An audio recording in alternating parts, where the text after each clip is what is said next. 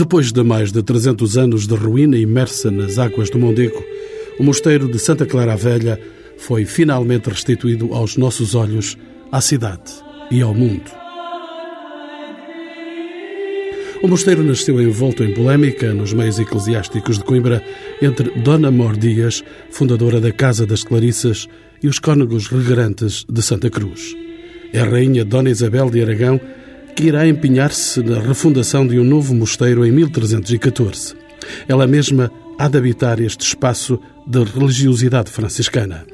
Aqui, na margem esquerda do Mondego, a cargo dos mestres Domingos Domingues e Estevão Domingues, ergue-se um templo de aparência românica e um claustro de expressiva grandiosidade, o maior do estilo gótico no país. Dada a aproximação às ordens mendicantes, a Rainha Santa Isabel manda ainda construir um hospital para pobres, com cemitério, capela e um passo onde mais tarde hão de viver e sucumbir as trágicas figuras de Dom Pedro e Dona Inês de Castro. Mal se tinham acomodado as freiras ao novo mosteiro e já as águas do Mondego lhes inquietavam a existência no ano seguinte à inauguração da igreja, em 1330. Com alteamentos sucessivos do piso térreo, a comunidade monástica sobreviveu até ao fim da paciência das religiosas em 1677, com a construção de um novo edifício no vizinho Monte da Esperança, em Santa Clara a Nova. Além dos castigos da natureza, o velho mosteiro das Clarissas de Coimbra viu-se destituído ainda de dignidade ao ser reduzido, após o abandono, a uma exploração agrícola e a igreja transformada em espaço de habitação e criação de animais. O arquiteto Artur Corte Real, coordenador do projeto de recuperação e requalificação desta ruína, enquadra a dialética vivida neste sítio entre a margem esquerda do rio, algo marginal, e a direita, onde se alcandora há longos séculos a cidade do saber. Hoje o que nós vemos é exatamente uma igreja que foi resgatada às águas de Mondego, num território que foi um território eh, obviamente marginal à própria cidade, como já o referi. Eh, outra cidade, no fundo a cidade de Coimbra, na margem direita, foi se adaptando eh, ao longo dos séculos a uma realidade que é a realidade na sua relação com o Rio Mondego, mas o que é um facto, na margem esquerda, o mosteiro, eh, ao ser construído, eh, foi construído eh, também numa cidade diferente. Isto é, a relação com o Rio, no século XIV, era completamente diferente, que é, enfim, o que foi no século XV, XVI e seguramente até aos nossos dias, como nós podemos observar, e, portanto, temos alguns documentos, aliás, que o referem que o rio corria ao longo, enfim, lá ao fundo eh, neste vale que era o Vale do Rio Mondego. Terá havido alguma imprudência na construção de um mosteiro neste lugar? Eu acho que uh, isso é uma questão que uh, regularmente se coloca, não é? é evidente que há uma memória, que é a memória do mosteiro da Dona Mor Dias, que marca decididamente a construção deste, deste mesmo mosteiro. Aliás, isso é uma prática comum em locais onde, por exemplo, existiram templos romanos acontecerem depois a construção eh, até aos nossos dias de templos cristãos. É? Portanto, há uma memória que fixa muito, muitas vezes o próprio território. Mas também há uma questão que é uma questão e que, sobretudo, tem a ver com um território diferente, não é? Portanto, quando isto foi construído, o rio não estava tão próximo. E, portanto, houve, eh, como qualquer eh, rio, mutações óbvias que determinaram que houvesse uma, uma aproximação morfológica, geomorfológica, do próprio estrutura do mosteiro ao próprio rio. A verdade é que, passadas poucas décadas da sua construção, ele foi invadido por este rio Exato. Tão preguiçoso nos nossos dias. Há, há sem dúvidas uh, opiniões e que são sustentadas cientificamente e que estão publicadas, nomeadamente a questão, uh, enfim, da, das alterações uh, evidentes do Rio Mondego, nesta subida de cota fundamentalmente pela existência de sedimentos que se depositam e que, aliás, hoje fazem parte desta realidade enfim, do nosso cotidiano, um rio aparentemente com água, mas é um rio sem água, é um rio em que se atravessa, enfim, com alguns centímetros e que é um assunto, aliás, que está em presença constante na nossa cidade. Mas o que é um facto é que uh, uh, houve uh, transformações sérias, houve uma utilização mais generalizada da madeira, por exemplo, isso é, é unânime perante os investigadores. Enfim, a população também aumenta, não é? Começam, enfim, o sentido do, do conforto estar mais presente, caminhamos para isso ao longo enfim, dos séculos. Uh, e, uh, naturalmente, também uma maior desertificação das margens. Enfim, há um conjunto de fatores que determinaram, obviamente, que o mosteiro que foi, foi construído e edificado num, num espaço de memória tivesse sido depois, enfim, sofrido, ou tivesse vindo a sofrer, obviamente, aquilo que o condenou uh, nos finais, ou no século, no século XVII, que foi o seu abandono total.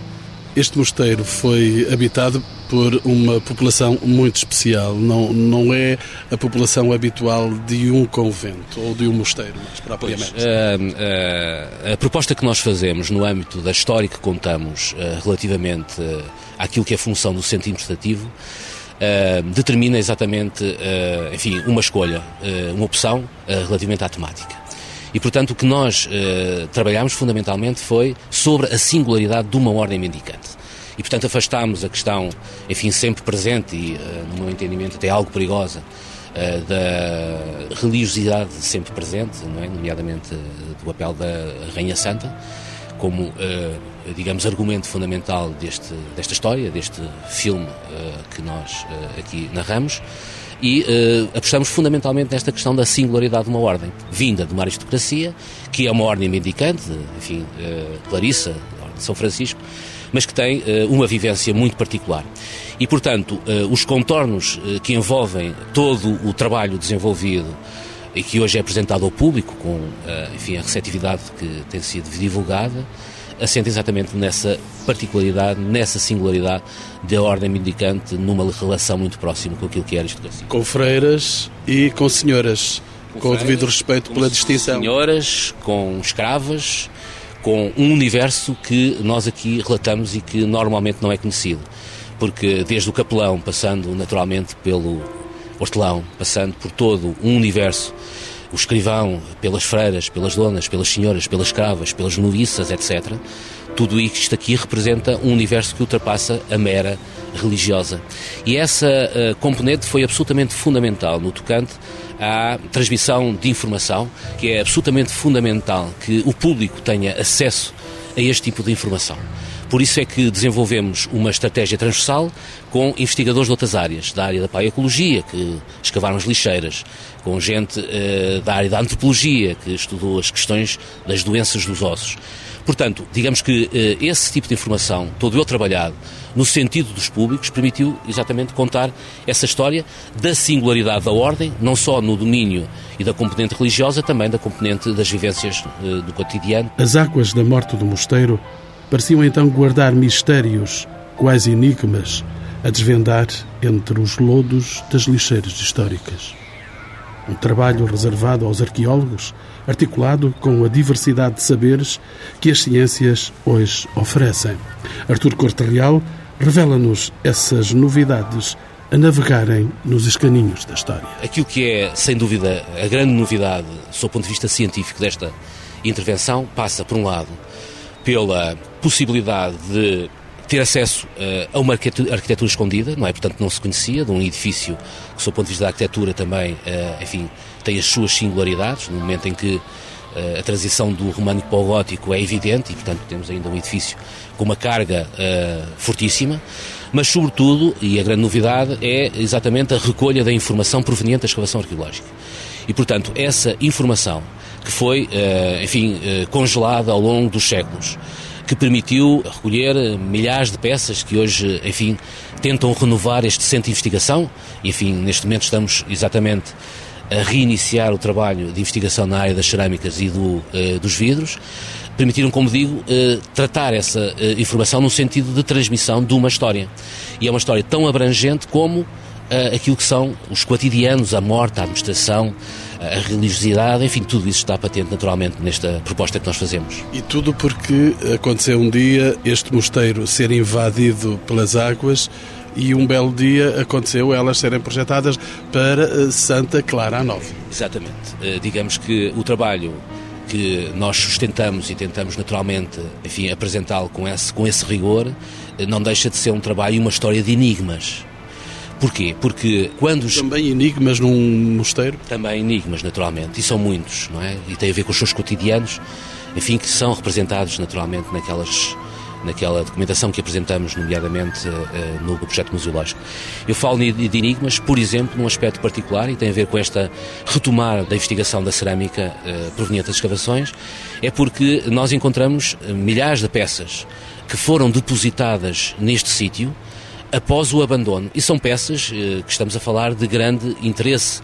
Já na altura seriam de grande interesse. Faiças completas, eh, algumas porcelanas, vidros, inclusivamente incompletos. E, portanto, quando um abandono acontece, em qualquer situação eh, contemporâneo ou antigo, naturalmente esse abandono foi feito, e neste caso particular, em algum ambiente pacífico. Digamos que não foi uma cheia abrupta que as determinou. Tudo isto foi escalonado, estruturado, pensado, moldado no sentido da passagem para o novo mosteiro, mas o que é um facto é que nós vamos encontrar para esse período peças que eh, seguramente seriam peças que deveriam ter sido objeto de uh, guardaria para um futuro museu ou eventualmente para a própria utilização. São peças que não saíram da moda, são peças que continuavam a ter de facto a sua importância sob o ponto de vista social e mesmo sob o ponto de vista económico, e portanto este é um dos muitos uh, enigmas. O porquê o depósito dessa quantidade de peças uh, nos lodos do próprio mosteiro após o seu abandono.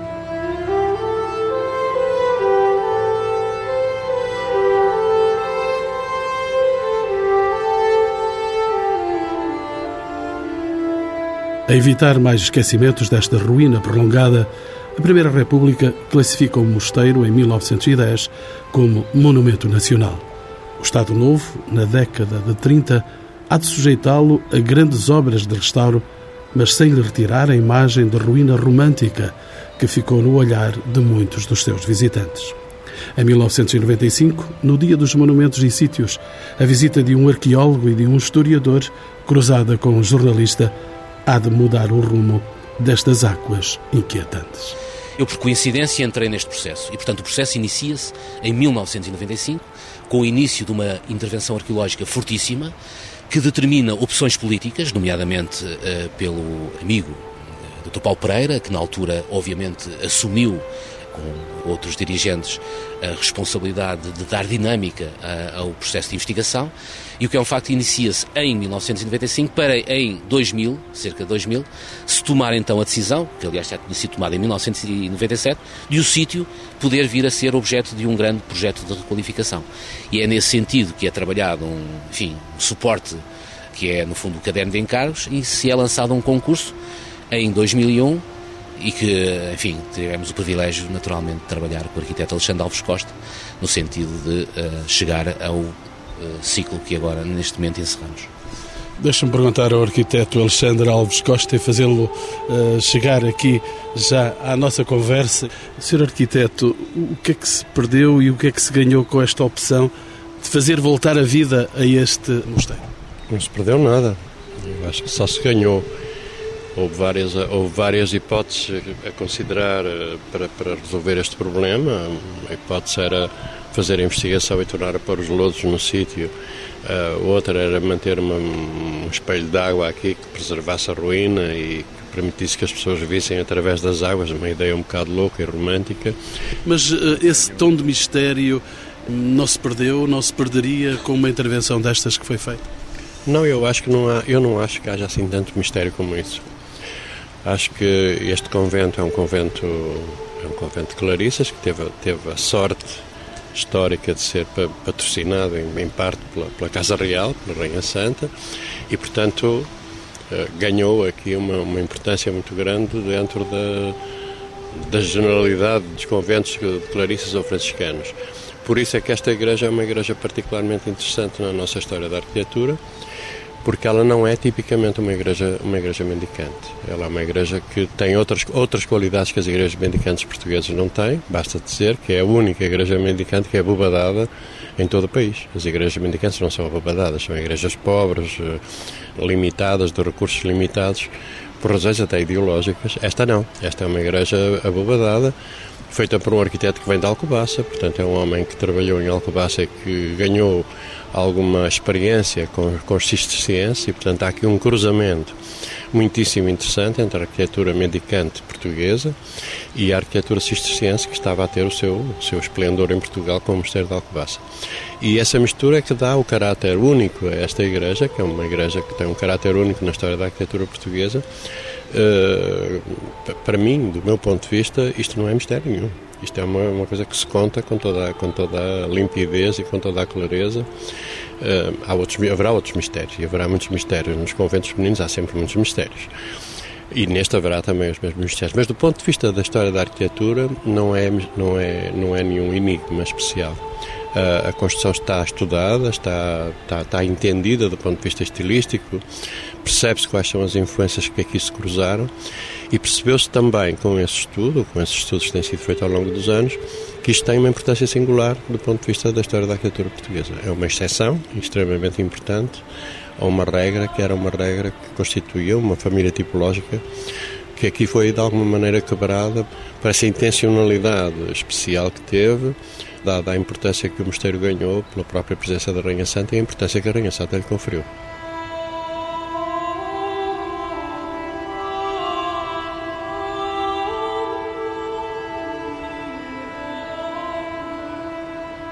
São 28 mil metros quadrados os que os visitantes podem percorrer entre muros ao ar livre, olhando de perto o esplendor da ruína da igreja resgatada às águas assassinas do Mondego e o centro interpretativo, concluído em 2008, um espaço cultural aberto à cidade e às manifestações artísticas.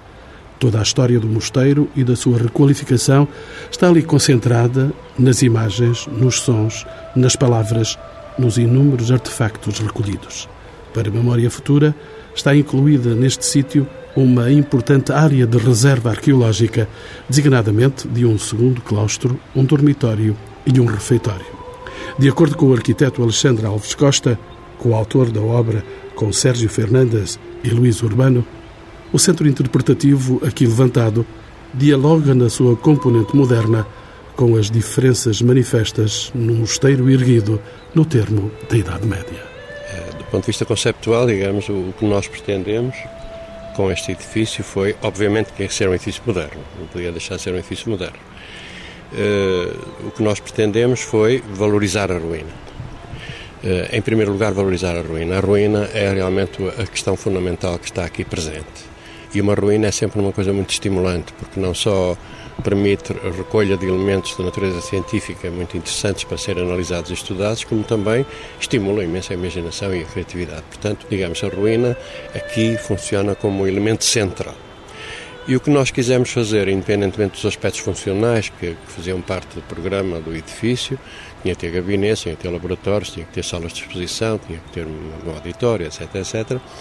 O que nós pretendemos fundamentalmente foi criar um edifício funcionasse como uma espécie de um, de um remate virtual do, do, antigo termo do convento, transparente, vítreo, etc., e que funcionasse fundamentalmente como um lugar para ver a ruína. Por um lado, era um lugar para ver a ruína, e por outro lado, tinha que ter uma linguagem relativamente simples, de maneira a não entrar em confronto com a ruína. Tinha que ser um edifício relativamente neutro, entre aspas, do ponto de vista de não entrar em confronto com a ruína, não fazer concorrência. Digamos. Não houve constrangimentos a esta construção, a esta elevação deste edifício? Não, não houve. O único constrangimento que existiu foram constrangimentos de natureza técnica, devido ao facto da, da, da chamada cota de segurança, em, em função de, de, de eventuais novas inundações, obrigar a que o edifício fosse levantado do solo um piso, é? para que as águas pudessem entrar e não, e não atingirem o espólio que estaria aqui guardado. Foi o único constrangimento que existiu. Porque ainda persistem alguns medos sobre este rio agora tão vazio. Persistem, com certeza que persistem. Persistem medos do rio, sempre. É sempre possível eh, que haja novas inundações, independentemente dos, dos, dos sistemas que existem de proteção como existem também outros medos, quer dizer, as próprias águas pluviais desta zona tão elevada de Santa Clara depositam aqui águas eh, enquanto não houver um, uma recolha eh, absolutamente rigorosa dessas águas. Aliás, houve uma tragédia em 2001 quando esta região toda de Coimbra foi invadida por grandes chuvas e a própria ruína esteve, de certo modo, inundada de uma maneira vastíssima e já as obras quase tinham começado. Sim, foi uma espécie de uma despedida, não é? Uma despedida dessa imagem, que era uma imagem muito romântica que existia em Coimbra que é esta igreja metida no meio das águas. Foi uma despedida muito bonita, aliás.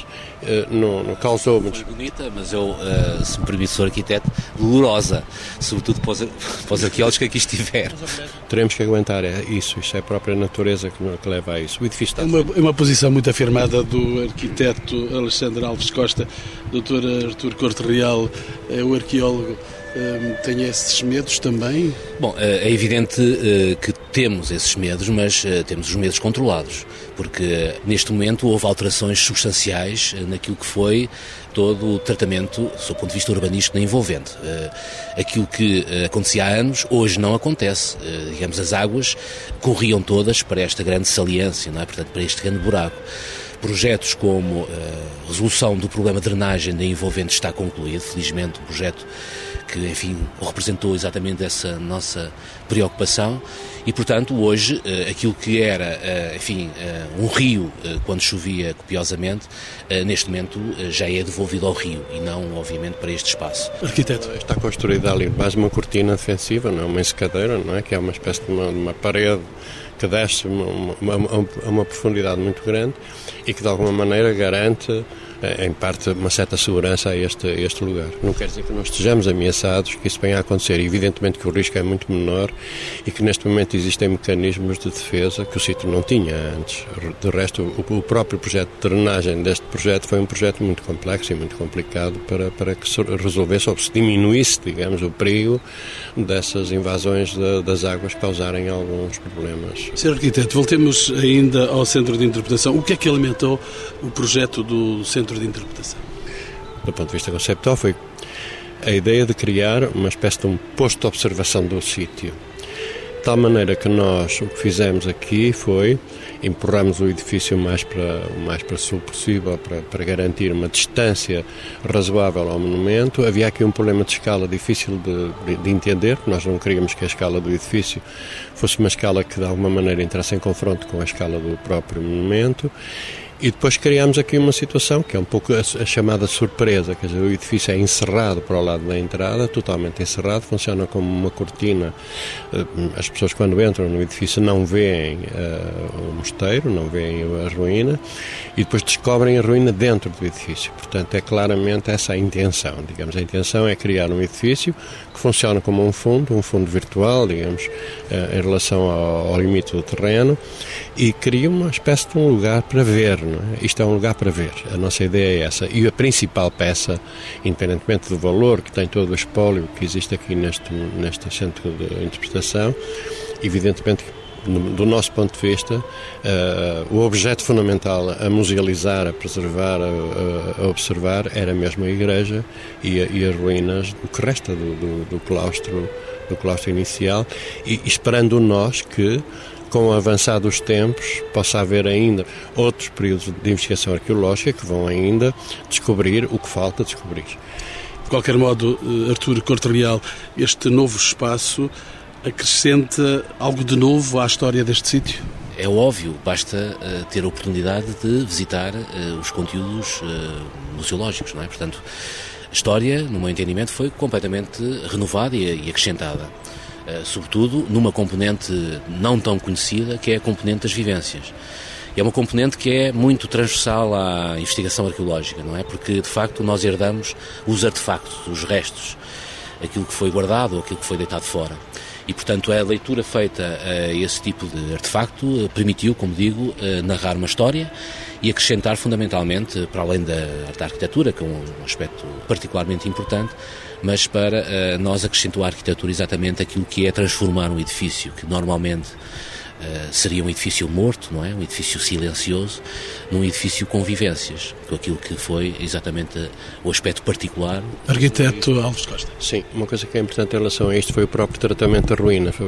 Era, era importante que a ruína fosse consolidada, não é? Era, era fazia parte da, da, da obra a consolidação da ruína. Foi ponto de partida inicial para todos nós que a ruína devia ser uma ruína, não devia ser eh, restaurada, devia ser era consolidada. Mas essa consolidação passou, obviamente, por uma discussão muito ampla sobre aquilo que era de preservar e aquilo que era de não preservar na própria ruína, porque, como sabe, isto sofreu imensas alterações ao longo do tempo. As freiras foram subindo a cota de pavimento, foram subindo até, até chegarem lá acima a Santa Clara Nova e, e foram abandonando as partes que, que, que iam ficando soterradas e foram reutilizando essas partes normalmente como zonas para para sepultar e construíram algumas alguns elementos que foram elementos de sustentação dessas próprias sepulturas, que quando a igreja ficou à vista, digamos, eh, de alguma maneira prejudicavam um pouco a leitura do espaço. E, portanto, houve aqui uma discussão que foi muito importante. Hoje em dia não se nota, não se repara, não se sente, mas foi se calhar aquilo que foi mais discutido entre nós, eh, projetistas de arquitetura e os arqueólogos que trabalhavam aqui, foi saber aquilo que nós devíamos deixar e aquilo que nós devíamos, apesar de tudo, retirar para libertar a leitura do espaço, eh, permitindo sempre que a história do edifício fosse legível, digamos, deixando sempre eh, elementos que permitissem reconstituir a leitura da história. Portanto, uma, uma questão também muito importante no tratamento da ruína foi, por um lado, criar-lhe essa a possibilidade de de fazermos uma leitura da sua integridade para que a gente possa ter uma ideia de qual era a concepção espacial que estava subjacente à construção, mas também não obscurecer a leitura da sua história, isto é, da sua evolução, deste, desta tragédia de fuga contra as águas, que está legível na subida dos pavimentos, em alguns elementos que foram construídos e que nós deixamos eh, parcialmente apontados, embora tivessem sido retiradas algumas coisas que hoje em dia não se nota, felizmente foram retiradas, porque a, a, Igreja ganhou uma dimensão e ganhou uma escala realmente completamente nova em relação àquilo que se esperava. Até não tínhamos esta ideia que ia ser um espaço tão rico, tão interessante, tão bonito, tão, tão amplo e com uma dimensão tão monumental e até tão rara em Portugal. É em Coimbra que esta intervenção se verifica há mais de uma década. Uma vida nova emerge destas ruínas submersas, com projeção na vida cultural, turística e educacional da cidade. Um projeto âncora para outras requalificações urgentes no tecido urbano cunibricense. O professor António Pedro Pita, diretor regional da Cultura do Centro, está aberto às luzes geradoras de vida e à sustentação de que este projeto necessita. Não vá o abandono regressar à casa dos sonhos.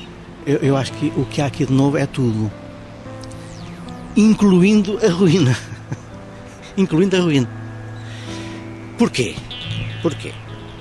Porque, pelas razões que quer o arqueólogo Artur Corte Real e o arquiteto Alexandre Alves Costa já disseram, mesmo a intervenção na ruína, mesmo o, olhar que há 10, há 15, há 20, há, até 1910, quando a República declarou Monumento Nacional este edifício quando eh, esses olhares todos pousaram sobre Santa Clara Velha para nela intervir, esses olhares foram sempre olhares mais ou menos transformadores. O arquiteto Alves Costa foi claríssimo há, há pouco quando, quando falou nisto. Isto é, trata-se de pegar num edifício e fazer, em relação a este edifício, a seguinte operação. Primeiro, tratá-lo como ruína, isto é, não fazer pastiches, mais ou menos. Ao mesmo tempo, preservar as marcas da sua historicidade sem necessariamente preservar os momentos concretos dessa história.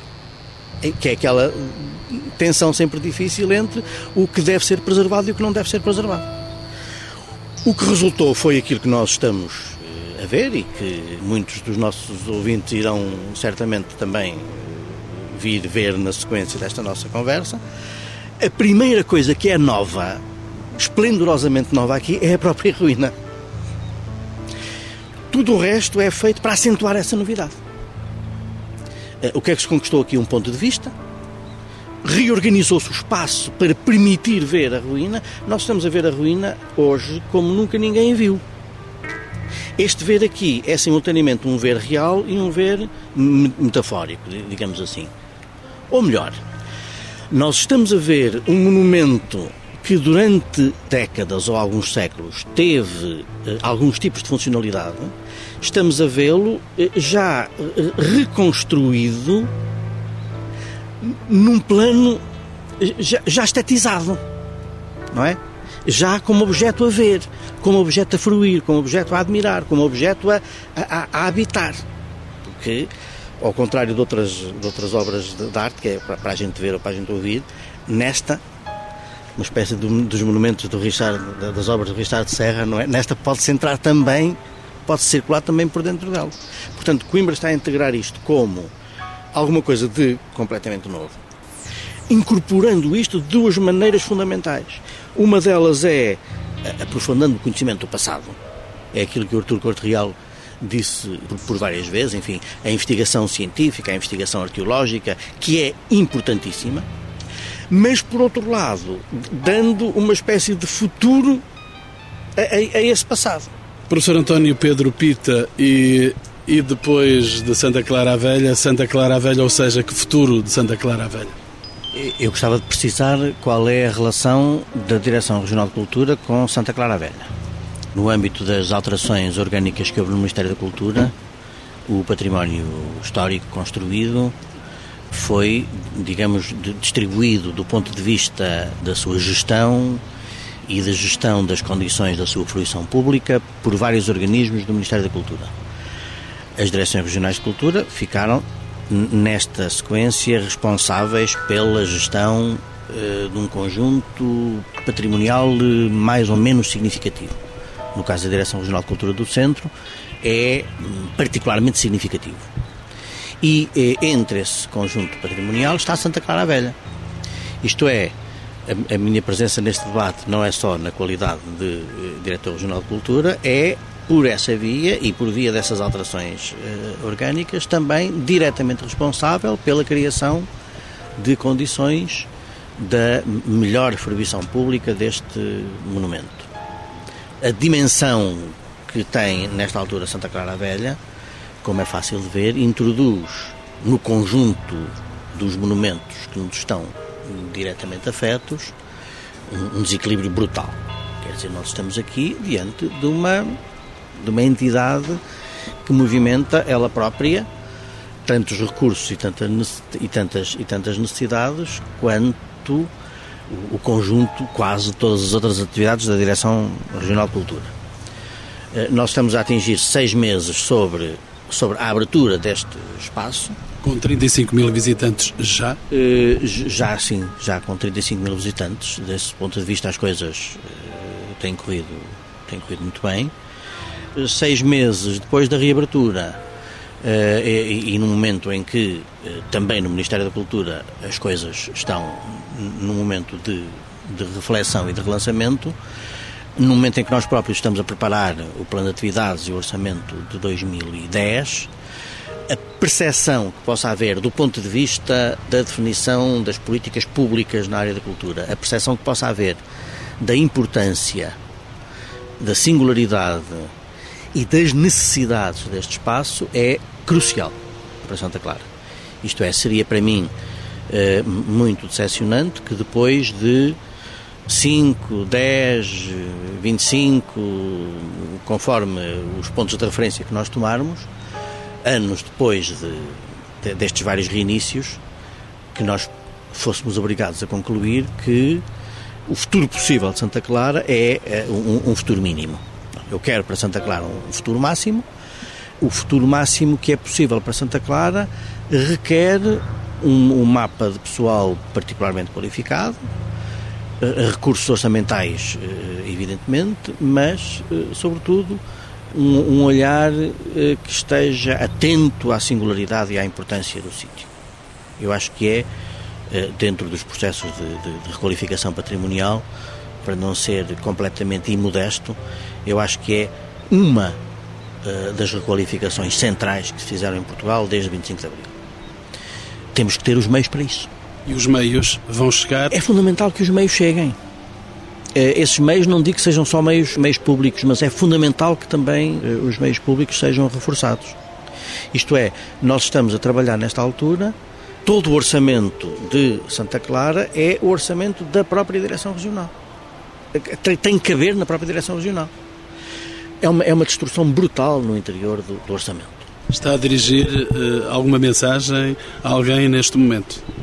Não, estou a manifestar uma preocupação em primeiro lugar, estou a manifestar uma preocupação e estou a, a crer que, porque acho que isso que é fundamental, estou a, a, a crer que, a, a crer, a crer no sentido de ter, ter a convicção, estou a crer que eh, haja a percepção da importância deste espaço como espaço público e, portanto, os poderes públicos têm uma particular responsabilidade sobre a manutenção das condições deste espaço.